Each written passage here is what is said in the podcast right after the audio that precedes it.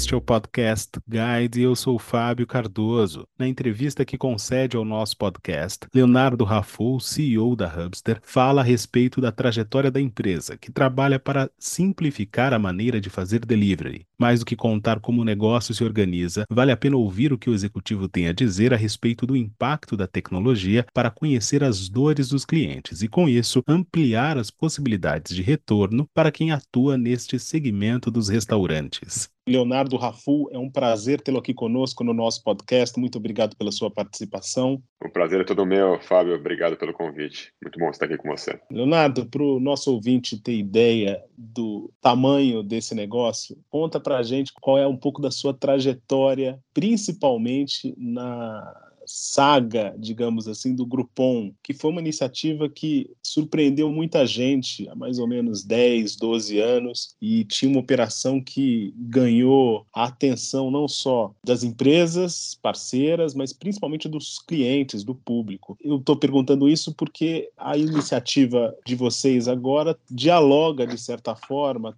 guarda alguma relação com essa experiência sua no Groupon. Então, eu queria que você traçasse um pouco desse panorama, contasse para o nosso ouvinte um pouco dessa sua história. Perfeito, Fábio. Muito obrigado aqui pela, pela, pela pergunta. A minha trajetória profissional, Fábio, começou lá empreendendo, lá quase 20 anos atrás, empreendendo e logo, logo, logo no comecinho lá da minha, da minha carreira profissional, eu vi que a tecnologia era uma ferramenta fundamental para poder resolver problemas existentes no mercado e destravar, destravar oportunidades também de negócios, né? Com isso, eu desenvolvi vários negócios lá no começo da minha carreira, até que cheguei num determinado momento da minha carreira que eu queria conhecer um pouco mais como funcionava uma empresa grande por dentro, e foi quando eu, eu entrei no Groupon, fui trabalhar lá no Groupon, lá em 2000, no final de 2011. O Groupon existia na época um grande hype, né, em torno do Groupon, em que era um modelo de, de, de negócio que ia substituir o e-commerce na época. Foi, na época, era, era dito que foi uma empresa que chegou num valuation aí de um bi de dólares, de um bilhão de dólares, da forma mais rápida né, na economia moderna, até então, né, os negócios aceleraram desde então, e foi uma escola para muitos profissionais do mercado, e eu, eu me, me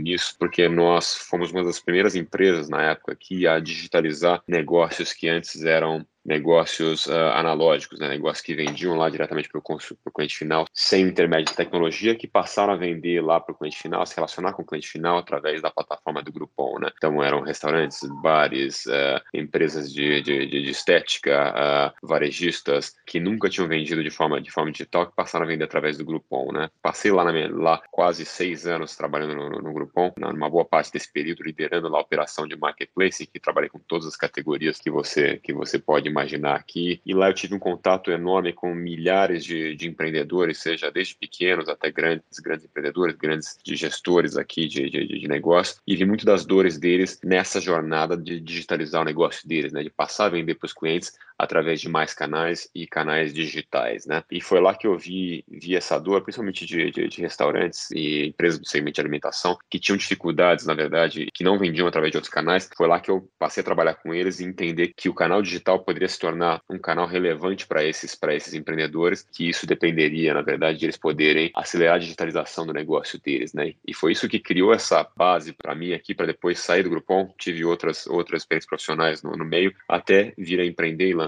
o Hubster para focar naquelas dores que eu tinha identificado uh, anteriormente no Groupon, que era poder ajudar esses restaurantes a consolidarem os pedidos deles no lugar, num lugar só, todos, todas as vendas deles num lugar só, e também o, o catálogo deles, né, o cardápio e o catálogo deles num lugar só, para que eles pudessem dessa forma vender através de diversos canais e tivessem ferramentas para vender mais através desses canais, porque é a maior, é uma das principais dores de todas as empresas aqui, é como eu faço para vender mais, e a partir do momento que você está vendendo mais através de diversos canais, como eu faço para poder gerenciar, gerenciar esse negócio de forma consolidada num lugar, né? Então o Groupon foi essa base para poder construir aqui o, o Hub A partir desse entendimento de centenas de milhares de restaurantes com os quais nós trabalhávamos como Groupon em 47 países na época. Por óbvio, Leonardo, o negócio do e-commerce depende muitíssimo da tecnologia, mas a tecnologia não resolve em si todas essas dores, para usar aí um termo que você apontou na sua última resposta.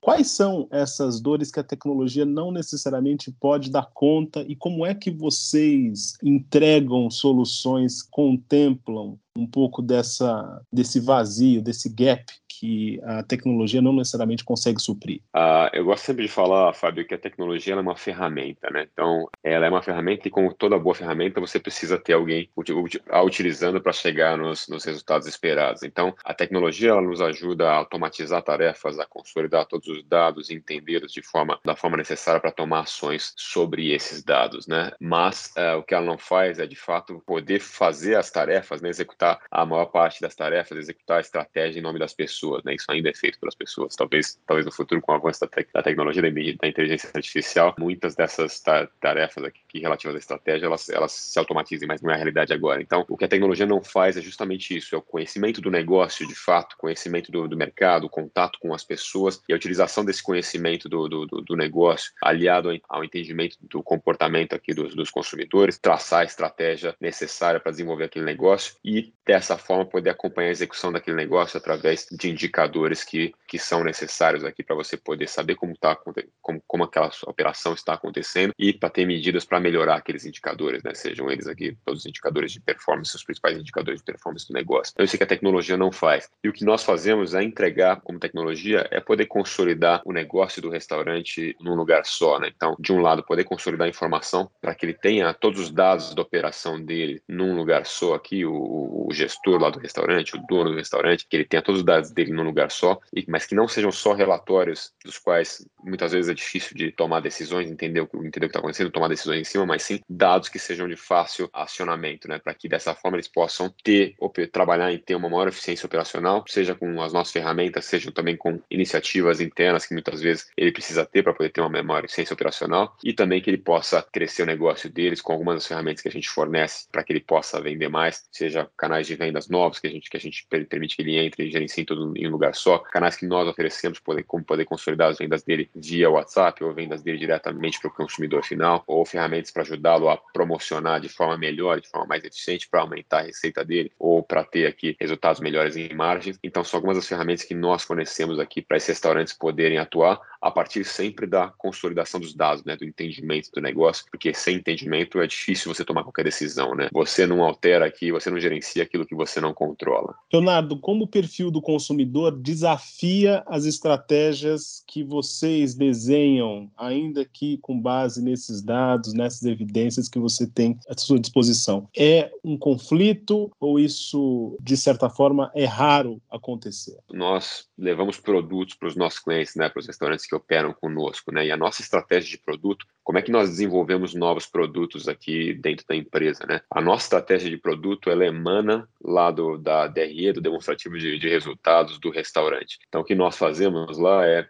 investigar lá o demonstrativo de resultados dos, dos, dos, nossos clientes, dos restaurantes, entender onde é que estão os gargalos deles para terem um, um, um, resultado melhor, né, para terem uma margem de lucro melhor ou para poderem reverter um prejuízo que eles têm. E aí nós trabalhamos, nós criamos aqui essas ferramentas, esses produtos que nós criamos para poder melhorar esse resultado do restaurante, né, o resultado financeiro do restaurante. Então, se nós desenvolvemos aqui uh, produtos que não impactam o demonstrativo de resultado do restaurante, né, as finanças daquele restaurante, nós não estamos fazendo a coisa correta, porque no fim nós que beneficiar o restaurante. Então, isso que a gente faz, o que, o que nós temos aqui de diferença são, nós temos diferentes segmentos aqui com os quais nós trabalhamos, né? Então, desde lá de restaurantes pequenos, com uma unidade só, em que eles têm um, um demonstrativo de resultado específico, né? Aqui o, o, as finanças deles funcionam de uma forma, enquanto os grandes restaurantes, grandes redes têm um, finanças aqui bem diferentes desses pequenos. E o que nós fazemos aqui é Dependendo desse segmento, nós temos soluções diferentes que nós oferecemos para eles para poder uh, atuar em gargalos que eles tenham hoje para atingir essa um resultado mais sustentável, né? Um resultado mais mais lucrativo para a operação deles. Então, do lado do pequeno, muitas vezes é muito mais ajudá-los a, a vender mais, né? Como é que nós podemos ajudá-los a vender mais, a aumentar a receita deles para que dessa forma eles consigam ter uma operação mais sustentável. Muitos pequenos vivem do fluxo de caixa, né? O excedente do fluxo de caixa aqui, então a gente precisa garantir que eles possam aumentar esse excedente aqui, e aí nós fornecemos ferramentas para ajudar eles a, a, venderem mais ou terem uma receita maior naquela operação que eles, que eles, que eles têm. E do outro lado do, das empresas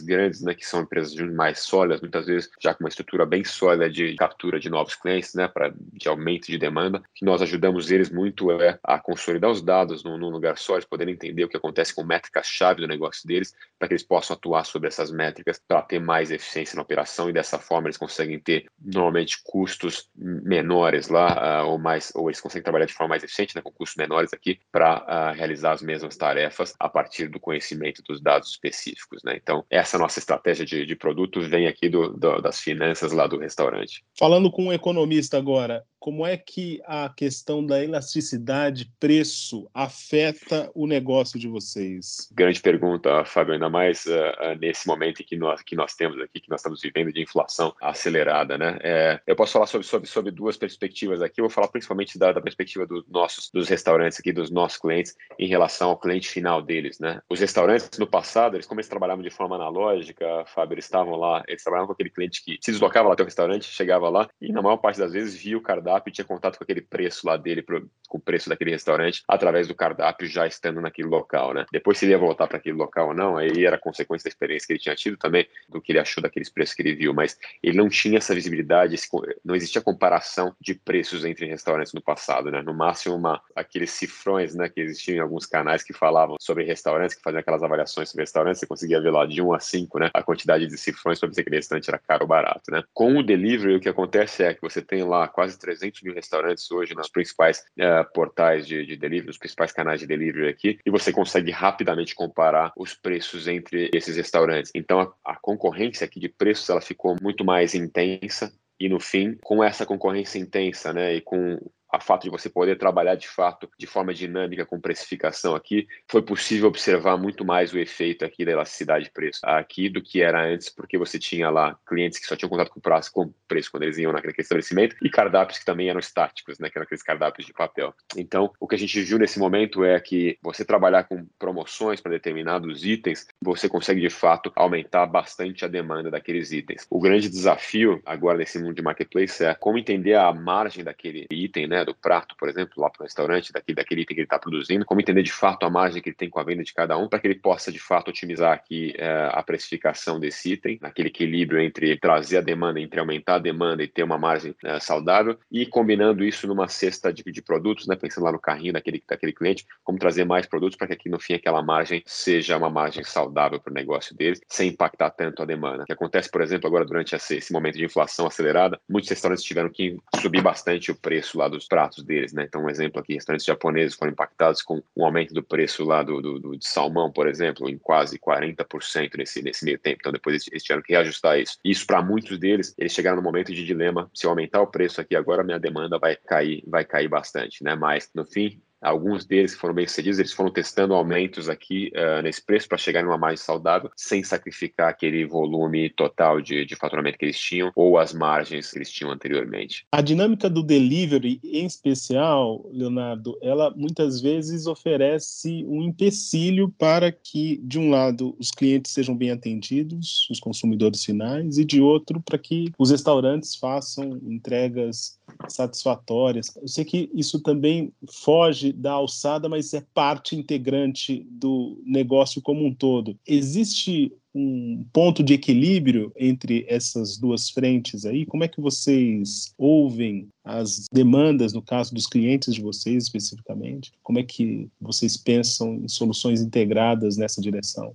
No fim, é sempre essa relação de, de, de varejo, é sempre, sempre um, um trade-off entre conveniência e preço, né, Fábio? Então, muitos casos, tem, nós temos muitos, muitos, muitos restaurantes que hoje operam, operam muito focados em preço, em conseguir ter um preço relevante lá para ter um alto volume com mais margens super baixas. Isso muitas vezes impacta na qualidade de serviço lá, né, que, que, eles, que eles entregam. E por outro lado, você tem players aqui que trabalham muito com a conveniência, com, com, com uma experiência completa, mas às vezes você tem lá preços um pouco mais altos por conta disso, né? Como é que a gente ajuda aqui os nossos clientes? Nós aqui trabalhamos para fornecer uh, as ferramentas necessárias para eles poderem entregar o serviço de acordo com aquilo que eles, que eles, que eles querem. Né? Então, por exemplo, do lado do delivery, a gente vem desenvolvendo ferramentas, além de ajudar o restaurante a poder gerenciar o cardápio dele, gerenciar preço de forma muito, muito rápida, nós entregamos lá soluções como um marketplace de, de empresas de entrega para que eles possam gerenciar múltiplas empresas de entrega num lugar só, para dessa forma poderem, através de entender aqui quais são, qual é o nível de serviço dessas empresas diferentes empresas de entrega, junto com o preço que elas cobram, eles poderem de, determinar quais delas uh, são as mais adequadas para momentos específicos de entrega, né? Então, ao invés de você ficar refém de uma única empresa de entrega, que muitas vezes, às vezes, de vez em quando não, não tem lá oferta de entregadores para aquele momento que você recebe um pedido,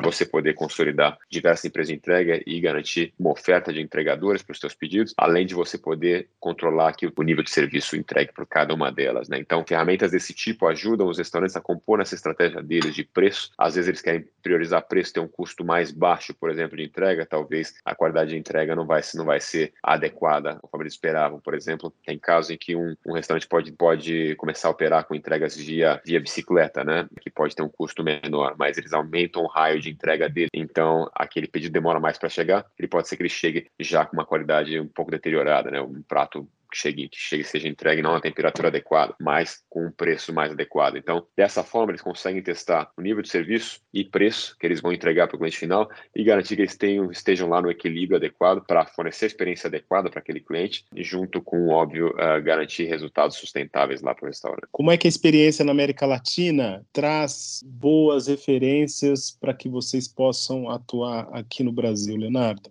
Nós temos aí níveis de maturidade diferentes entre os mercados da América Latina, né? O Brasil é o mercado mais avançado em delivery, mas que tem suas particularidades, né? Então, nós nós olhamos a América Latina em dois cenários diferentes aqui, né? Então, no Brasil, que você tem em delivery de, de, de comida, né? Você tem um player que é dominante, que é o iFood, que tem aqui 90% de, de, de market share aqui no nosso, nosso mercado, enquanto você tem outros mercados aqui na América Latina que são dominados por diferentes, diferentes players, né? Um exemplo aqui no México, por exemplo, exemplo, que nós temos lá três empresas que dividem esse mercado. Então, o Uber Eats, que é a maior empresa, você tem lá a Rappi, eh, que é a segunda, e a, e a Didi, né, que é a que aqui no Brasil se chama 99, sendo até o terceiro player e crescendo lá de forma, de forma relevante lá no mercado mexicano. Né? Então, esses mercados eles atuam diferentes, de forma diferente. E aí, nesses dois tipos de mercado que nós temos ao redor da, da América Latina, nós temos lá os nossos clientes que trabalham com estratégias diferentes para poder vender mais lá para o cliente final. O que nos ajudou muito aqui foi ver esse mercado brasileiro aqui da forma como ele é composto, né, com um player dominante, e ver os mercados, os mercados lá fora, como eles trabalham com diferentes, diferentes plataformas de delivery, entender aqui quais quais eram os benefícios de uma operação consolidada como a do, do Brasil versus os benefícios dessa operação descentralizada. E aí, no fim, no Brasil, desenvolver aqui produtos que fossem mais adequados para os restaurantes nessa realidade que existente agora. Né? No fim, o objetivo de, de, das empresas que trabalham aqui nesse segmento é garantir que as operações lá dos restaurantes se tornem cada vez mais sustentáveis. Né? Esse é o nosso caso. Como é que a gente trabalha aqui com iFood, com outros players também menores, com canais relevantes como, como o WhatsApp, que é um canal relevante de pedidos via delivery no Brasil, fazendo mais de 13 milhões de pedidos por mês de, de, de delivery vem aqui via WhatsApp, então é um canal super relevante, mas ainda não considerado um, um canal de vendas oficial, né? Como é que a gente ajuda esses restaurantes a, a venderem mais nesses canais existentes no Brasil? A experiência com, com a América Latina, ela nos ajudou nesse sentido de olhar esses múltiplos canais, como, como trabalhar com múltiplos canais aqui, como fazê-los serem bem-sucedidos e adaptar isso para o Brasil para que nesse cenário de consolidação a gente ainda assim pudesse ajudar os restaurantes a serem bem-sucedidos nesse canal consolidado consolidado, mas também não deixar de explorar os canais próprios deles, que no fim sempre podem ser relevantes. Então, esse foi o primeiro, o primeiro ponto aqui, né? Acho que o segundo ponto que eu vejo aqui é: existem algumas categorias que são exploradas em outros países, são, são categorias relevantes,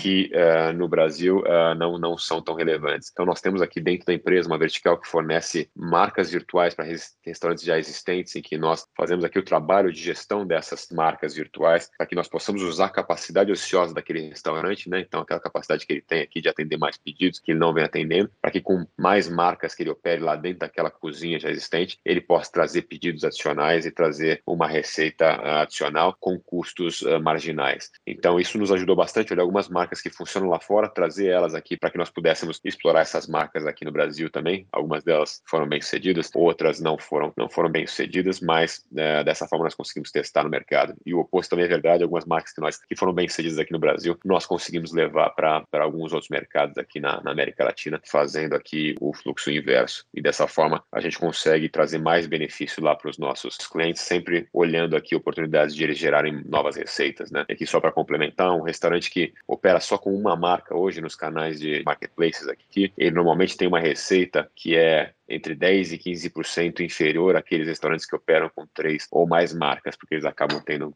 mais visibilidade, né, mais espaço de, de vitrine e como é, passam a atuar em segmentos diferentes ou em, ou em precificações aqui, em níveis de precificação diferentes, que faz com que eles atinjam novas demandas que com a marca dele existente ele não atinge. Leonardo, o que, que os algoritmos mostram a respeito dos hábitos de consumo dos brasileiros no delivery? O que, que a gente vê aqui com, com dados, né? A gente vê alguns itens que são muito consumidos aqui é, pelos brasileiros aqui, né? Então, entre os mais consumidos, nós temos lá hambúrgueres, uh, pizzas, quibes, esfirras, né, são, estão entre os produtos mais, mais consumidos entre os brasileiros. Açaí, por exemplo, também é um produto que, que é muito demandado via delivery, né, por, por incrível que pareça, que muitas vezes pode, pode parecer um preço baixo, né, você vai pedir um açaí, depois você vai pagar o frete, mas a gente tem um volume muito grande de vendas via, via delivery, né. Você consegue olhar também o comportamento desse, desse cliente ao longo da semana, né, então um bom exemplo aqui é segunda-feira, é normalmente o dia com menor volume lá via delivery, né, que as pessoas passaram lá um fim de semana e depois que, que, que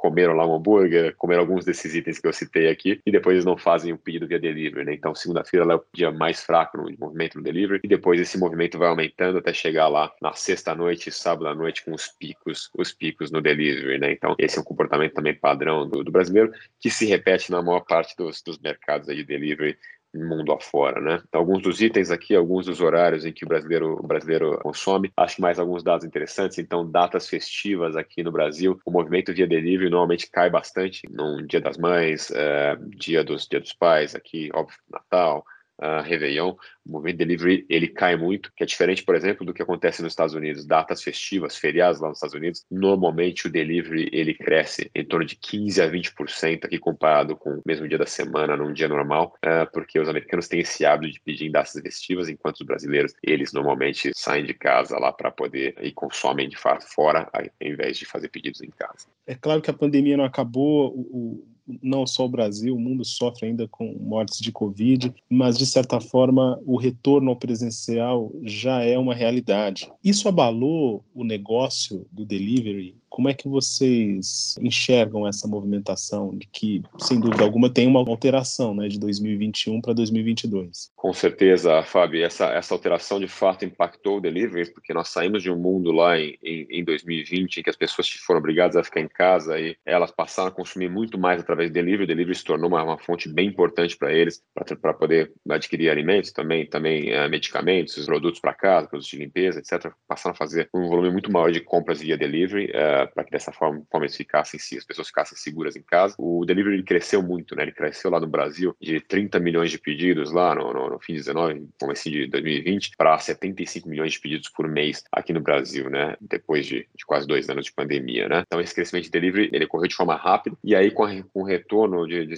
da normalidade aqui na rotina das pessoas, né? Na, na medida do possível, esse delivery, ele, o volume de delivery acabou ficando estagnado nesse nesse patamar que eu citei aqui de 75 milhões de pedidos pedidos por mês, né? Então, esse mercado ele não vem crescendo como ele crescia, mas ainda, óbvio, é um volume muito, muito grande para restaurantes, as oportunidades estão lá, porque os, o volume, o tráfego existente né, no, nesses, nesses grandes marketplaces ele é ainda muito grande, então a demanda é grande, você tem uma oportunidade grande de converter um número relevante de clientes através desse canal, mas eu diria que a próxima fronteira aqui é com esse retorno da normalidade, com a adoção de métodos uh, digitais de consumo pelos clientes, esses métodos eles vêm entrando cada vez mais nessa, nessa vida normal, né? Então, o próximo passo da tecnologia, que é um dos que a gente vem dando aqui também, é como ajudar os nossos restaurantes a gerenciar de forma mais eficiente também a operação deles física, né? A operação deles de pedidos lá para os clientes finais, porque o cliente, o cliente final muitas vezes ele quer hoje em dia colocar pedidos digitais, a informação dele já está digitalizada, então como é que a gente pode consolidar essas informações das compras lá dentro do salão do restaurante, no balcão do restaurante, para ajudar o, esse nosso cliente restaurante a fornecer a melhor experiência para o cliente dele e a continuar tendo mais eficiência na operação dele. Leonardo, uma última pergunta. Onde é que vocês pretendem estar em 2023 em termos de expansão de negócio? Tem um patamar que vocês pretendem alcançar? Isso já está estipulado? Sim, a gente vem avançando aqui no nossa estratégia aqui para ajudar restaurantes a resolverem as,